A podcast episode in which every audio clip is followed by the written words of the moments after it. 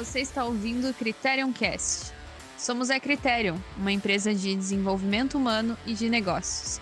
E vai começar um podcast onde, além de ouvir conteúdos riquíssimos, você vai se autoconhecer e extrair passagens práticas para o seu cotidiano. Para Platão, existem duas dimensões do ser humano: o corpo e a alma.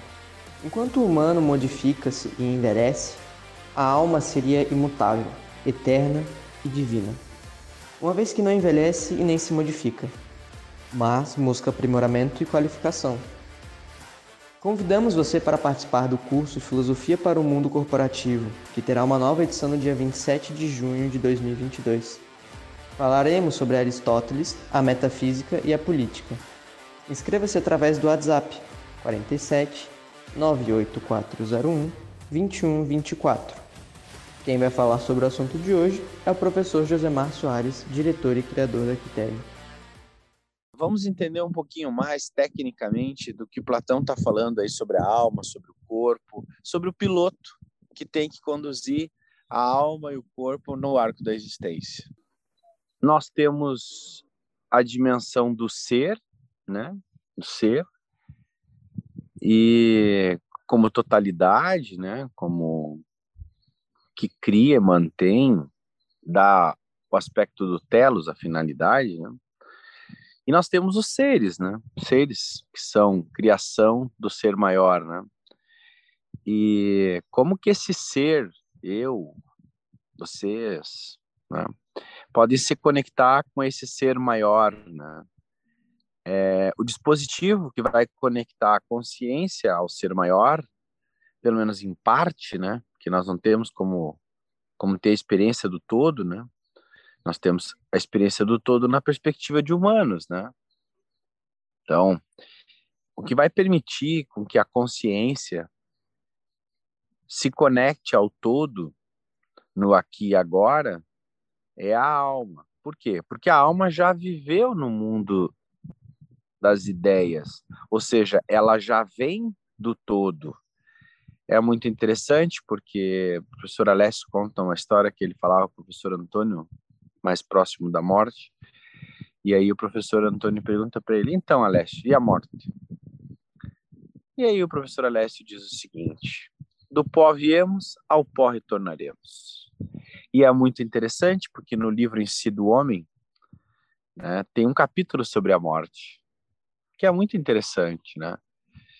E, e é um capítulo de pura metafísica, né? Que é eu vim aqui com a minha alma, a minha alma me dá as diretrizes do que eu devo fazer no arco da existência, e depois eu, enquanto alma, volto para o mundo dos, das ideias, ou seja, é, é finita essa experiência aqui, mas a alma não é finita. A alma é eterna, ela continua. O que é finito é o corpo, que vai para debaixo da, da terra e deu, né? E é muito interessante porque as pessoas que conseguiram fazer uma existência compreendendo o movimento da alma, quando estão perto da morte, elas entram em tranquilidade. Quem vai ficar é o corpo. A alma continua. Então, esse corpo ele, ele, ele deixa de existir. Mas a nossa, nossa alma, enfim, entra numa outra condição de existência daí. E, e é muito interessante, quem vive pela alma tem bastante resultado material, mas não fica finitizado na matéria. Né? Tu vai lá, tu trabalha, tu cria, tu transforma, tu arruma e tal, mas as tuas coisas não te finitizam.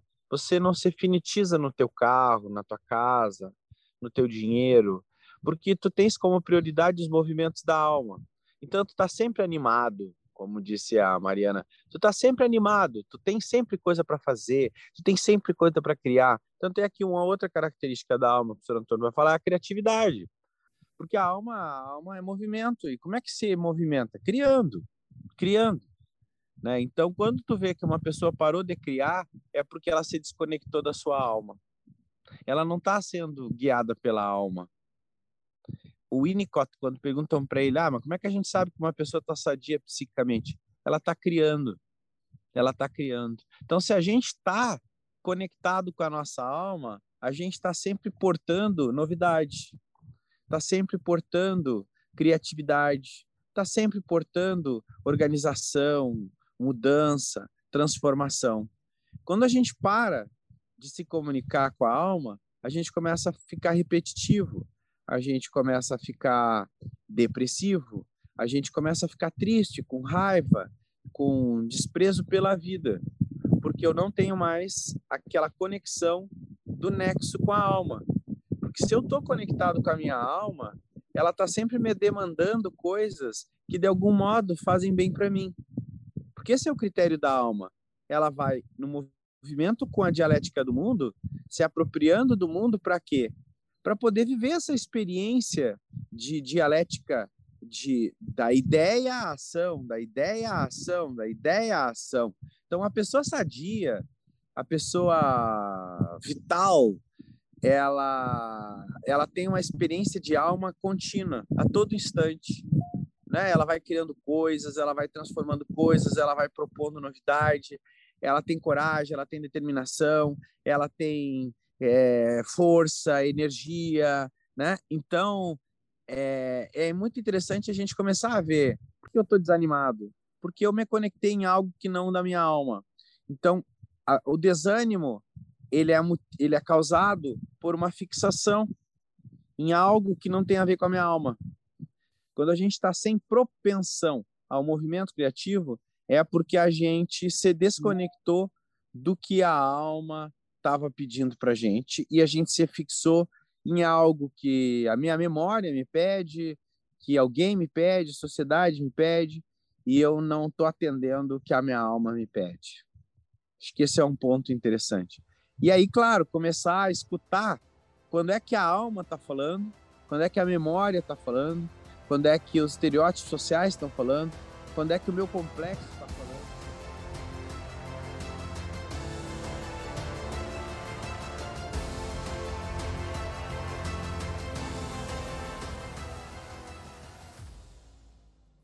Eu vou fazer um, vou pontuar algumas coisas aqui, que o professor Antônio, porque essa isso que nós estamos falando aqui sobre a alma vai gerar um monte de confusão depois, né? Porque assim, ó, Aí o que, que aconteceu? Os simplistas fizeram o seguinte: ah, mas se o cavalo da cavalo dos desejos, dos impulsos sexuais, da alimentação, da bebida, blá, blá, esse cavalo aí ele derruba a pessoa, leva ela para o mundo para baixo, tira ela do céu. Então vamos fazer o seguinte: vamos, não pode comer com prazer, não pode beber com prazer, não pode ter nenhum tipo de prazer sexual e tal. Vamos eliminar os prazeres Vamos viver só a dimensão da alma. E aí castra todo e qualquer prazer é, orgânico, né? Em função de um tipo de prazer de alma. Então, tu lê, tu lê a Bíblia, tu ajuda os outros e tal, e tu nega essa condição do prazer. Então, essa, e tu tem que entender que tu tem que sofrer, que tu tem que passar trabalho, que tal, passar trabalho é que deixa a pessoa desenvolvida. É, tem uma expressão de Santo Agostinho, que diz o seguinte: é... Senhor, livra de, dos, dos, prazeres da carne, mas não ainda, né? Porque ele gostava e tal, que, como quem diz, dá mais uma semana aí, né? Dá mais uns dias aí, porque é muito bom esse negócio e tal, né? E porque é sempre esse problema platônico agostiniano, né? Que tu tem que negar toda e qualquer condição de prazer é, de, de, prazer, de satisfação orgânica, dos instintos e tudo mais. O que, que o professor Antônio vai retomar e vai dizer? O ápice da condição humana é conseguir viver as dimensões dos prazeres estando dentro da lógica da alma. Viver a dimensão dos prazeres, né? seja da alimentação, seja do, do contato com a natureza, seja do, do, do, do, do prazer de contato íntimo com alguém, é, ou seja, como viver isso sem perder a lógica da alma, né? E ele chega um momento que ele diz: eu sempre achei que não dava. O senhor Antônio falando, né? Eu achei que não dava para viver as duas coisas, o espírito e o prazer pela carne. E chega uma hora que nós, quando chegamos a uma condição de sabedoria, a gente vai aprender a viver essa tensão do cavalo preto, negro, né, do cavalo negro, com um tipo de racionalidade, porque nós temos um bom piloto, que a gente consegue ter a experiência da alma também, né? Então, essa é a posição que nós, aqui da Criterion Consultoria, e com esse curso de filosofia, queremos trazer. Só que não tem como trazer isso se a gente não estiver estudando as discussões clássicas. E o Platão, nesse sentido, ele está dizendo, ó, cuidado com o irracível, né?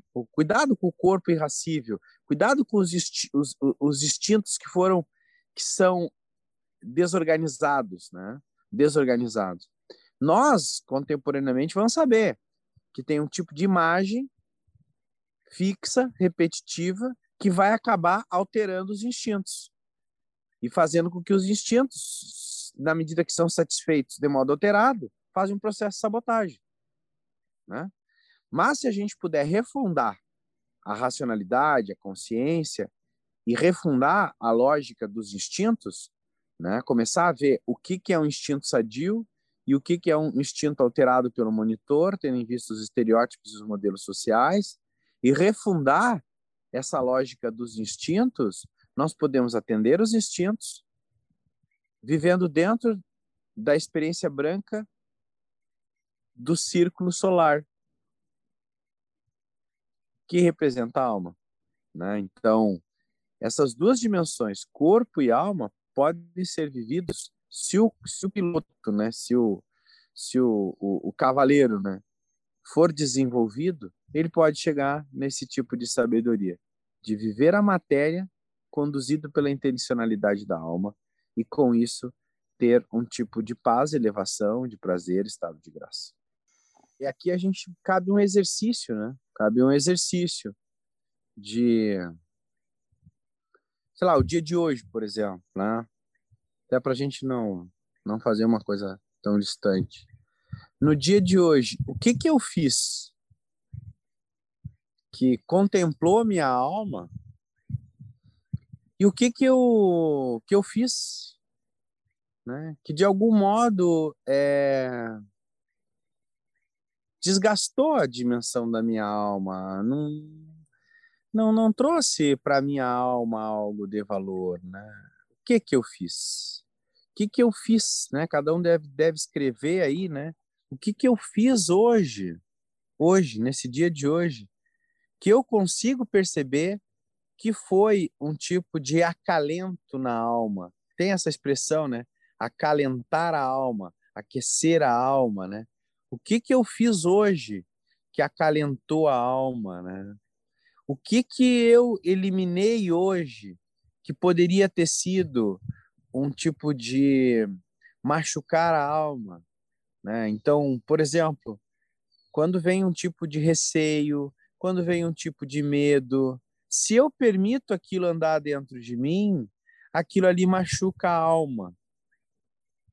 Quando me vem uma frase que me gera um tipo de raiva, um tipo de necessidade de vingança ou um tipo de aperto, eu preciso cortar aquilo, preciso fazer um trabalho sobre aquilo, porque senão aquilo ali machuca a alma. Por que que machuca a alma? Porque tira a nossa capacidade de movimento a gente se fixa, a gente se tranca. Então, hoje, hoje, você, o que que você fez que foi algo de modo prático, simples, que foi algo que virou uma brisa para num dia de sol, né? Hoje foi um dia bonito aqui em Santa Maria, foi um dia aqui no Recanto, enfim, eu tive em Santa Maria também. É, foi um dia calorá, caloroso e tal, mas tinha uma brisa. Então essa brisa é como se ela refrescasse a alma. Então, o que? O que que você fez hoje? O que que você fez hoje que acalentou a sua alma? Tem que exercitar, cuidar da alma. Tem que exercitar. E a alma, ela tem características. Ela quer sempre coisas mais qualificadas, mais bonitas, né? né? Ela quer aumentar, qualificar e inovar. Qualificar, aumentar e inovar, sabe?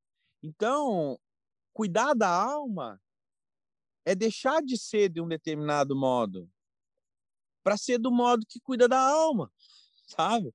tá, afinal de contas, o que, que eu tenho que mudar na minha vida para começar a viver para a minha alma? Para o que a minha alma precisa?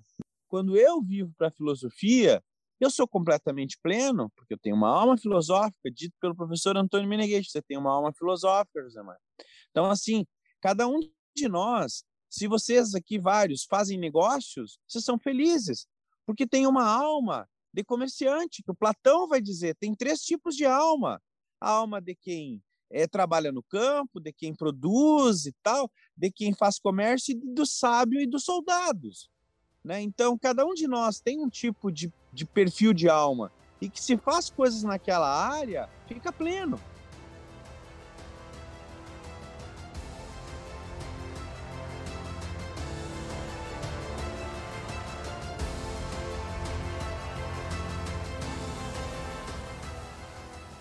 Tem uma coisa importante.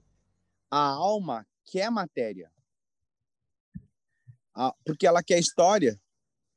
Então, tem um tipo de anseio metafísico. É o anseio metafísico que, que diz: vamos construir um prédio, vamos fazer um condomínio novo, vamos fazer uma loja de sorvete, vamos fazer uma aula melhor, vamos aumentar o número de clientes. É um anseio metafísico, é um tipo de pulsão de alma.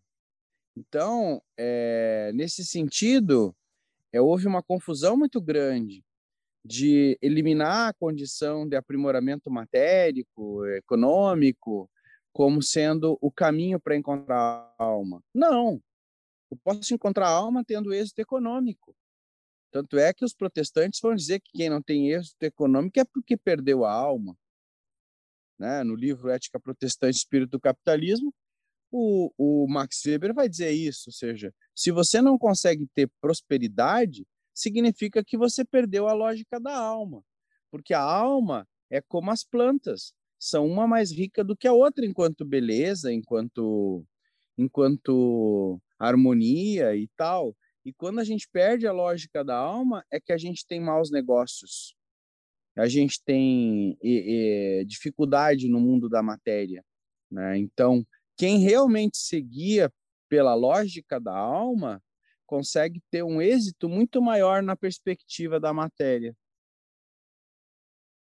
Então, isso também é uma coisa que a gente precisa refundar isso. Estou indo bem na perspectiva da matéria, por quê? Tem um modo estereotipado de ganhar dinheiro, tem um modo estereotipado de crescer economicamente e tem um modo metafísico de crescer economicamente.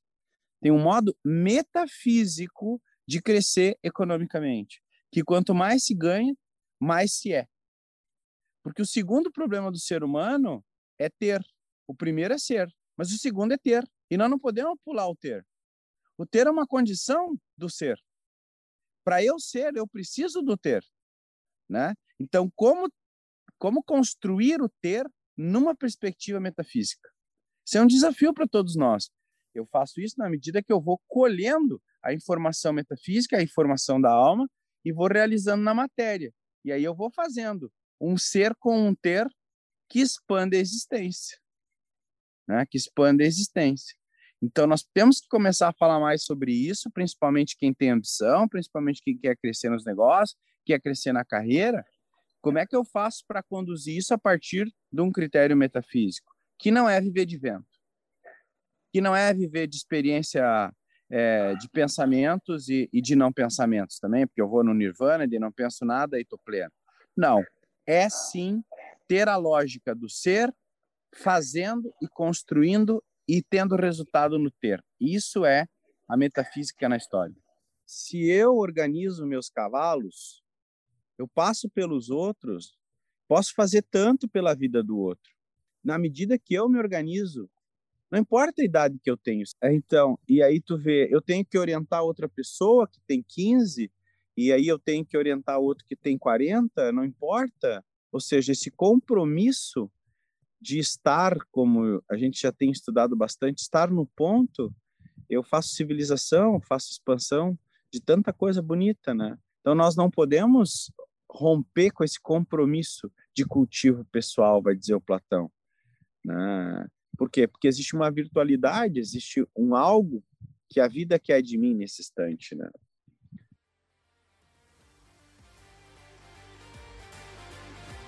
Você acabou de ouvir mais um episódio da série Filosofia e Existência. E temos uma super novidade para você que quer se aprofundar e compreender mais sobre si. Participe do curso Filosofia para o Mundo Corporativo, que terá uma nova edição no dia 27 de junho de 2022. Falaremos sobre Aristóteles e a política e a metafísica. E não se esqueça de se inscrever em nosso canal, assim você vai ficar por dentro de todos os próximos episódios. Inscreva-se também em nosso canal do YouTube e siga o nosso Instagram, arroba. Até já!